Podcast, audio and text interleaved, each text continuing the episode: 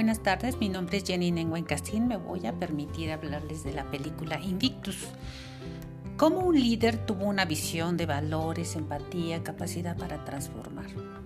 Invictus es una película verídica dirigida por Ed Wood y protagonizada por Morgan Freeman y Matt Damon.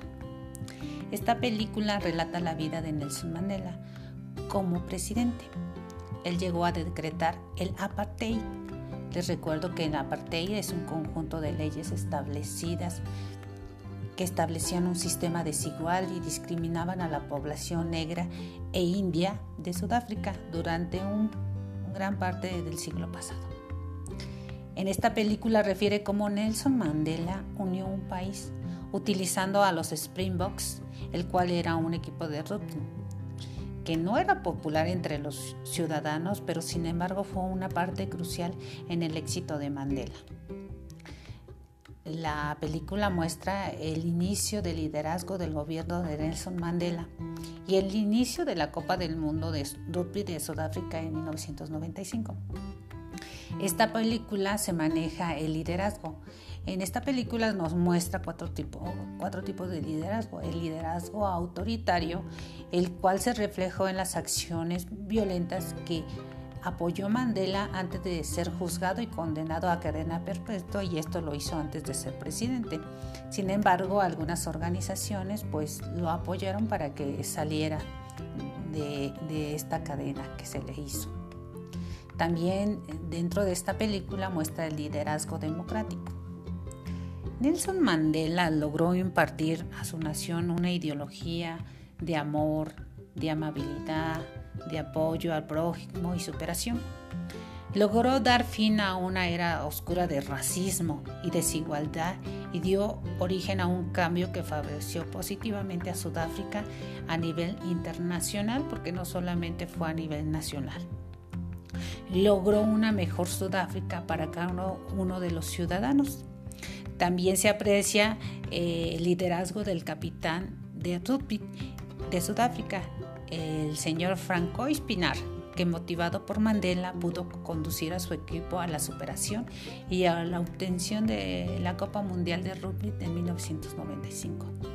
Sobre todo porque ninguno de ellos se impuso sobre los demás, por eso fue el éxito, sino que para lograr el objetivo tenían que buscar la integración y apoyo de los demás.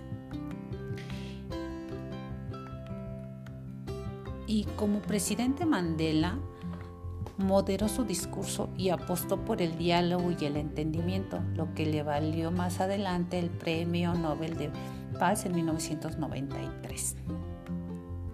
También se muestra el liderazgo burocrático.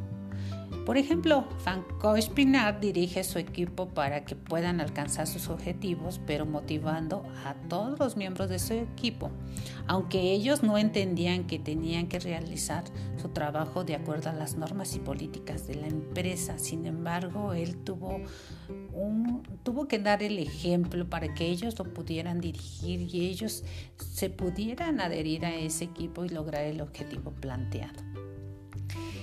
Muestra también el liderazgo transaccional.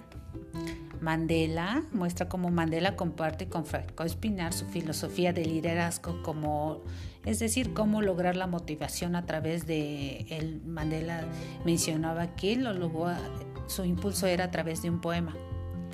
Y mientras Franco Espinar muestra que una canción es una manera que inspire a los demás que lo rodeen tienen que identificarse para lograr y dar lo mejor. Mandela realiza un cambio valioso y positivo, aumenta la motivación, la moral, el rendimiento de su grupo de seguidores al presentarse en un juego de, rugby. Al principio pues no lo aceptaban como tal, incluso hubo algunas agresiones a él, pero él no las tomó en cuenta y continuó este, yendo a los juegos hasta que pues se lograran los objetivos nos muestra la importancia de tener una influencia positiva en un lugar desorganizado con una ideología diferente. También nos muestra el líder carismático o transformacional. Mandela al llegar a la residencia presidencial generó confianza entre sus colaboradores y comentándoles que en la residencia presidencial, este, presidencial todos estaban ahí por la capacidad porque muchos se mostraban renuentes hacia él. Sin embargo, él los, los reunió y les dijo que pues que quisieran seguir con su ideología. Él creía que tenían toda la capacidad este, que se necesitaba. También muestra eh, en un hecho donde Franco Espinar dirige a su equipo con el ejemplo y el acompañamiento, donde crea cambios de los colaboradores y son aceptadas y ofrece nuevas estrategias como promoverlos con los niños de Sudáfrica. También esta película nos muestra las características de un líder. Por ejemplo, Mandela menciona que el día que tenga miedo al cambio será el día que no sea un buen líder y deje de, tener aprendizajes. Otra característica que muestra Mandela es tiene confianza y compromiso en sí mismo, ya que comenta que solo se necesita un voto para cambiar la mentalidad de la, de la minoría. Ello demuestra confianza tiene objetivos bien definidos, donde tiene que restaurar su emblema y sus colores sin enfocarse en la venganza. Comenta que está en contra porque no conocen su cultura y demuestra determinación. Principalmente él va a, a defender sus, sus emblemas y sus colores de su país. Y parte de los que en ese momento se vengaron de él encarcelándolo, él no trata de atacarlos, sino de entenderlos y de conocerlos más a fondo. También asume riesgos al ser presidente con una nación que no lo acepta por completo. Él no era, no era aceptado al principio, sino que tuvo que trabajar continuamente tiene habilidades sociales también Mandela, ya que se presentó en una junta donde se deseaba retirar el equipo de rugby, en donde logró 12 votos, comentando que solo se necesita de un hombre para iniciar un cambio en la mentalidad. Y es cierto. El, el capitán de rugby demuestra la seguridad al programar, soy amo de mi destino, soy el capitán de mi alma. Otra característica que nos, denota es la empatía. Estando en equipo se puede lograr una constancia, comprometerse con todos, dando tiempo de diversión para cada uno. Por lo tanto, quiero compartir que esta película aprendemos algunas cualidades que debería caracterizar a un líder buscando, es decir, pues Mandela buscó realizar lo correcto, no realizó venganza con sus detractores, sino ganó su confianza y usó la democracia. Logró que la mayoría pensara similar a él, utilizando a su favor el equipo de rugby y en su etapa presidencial.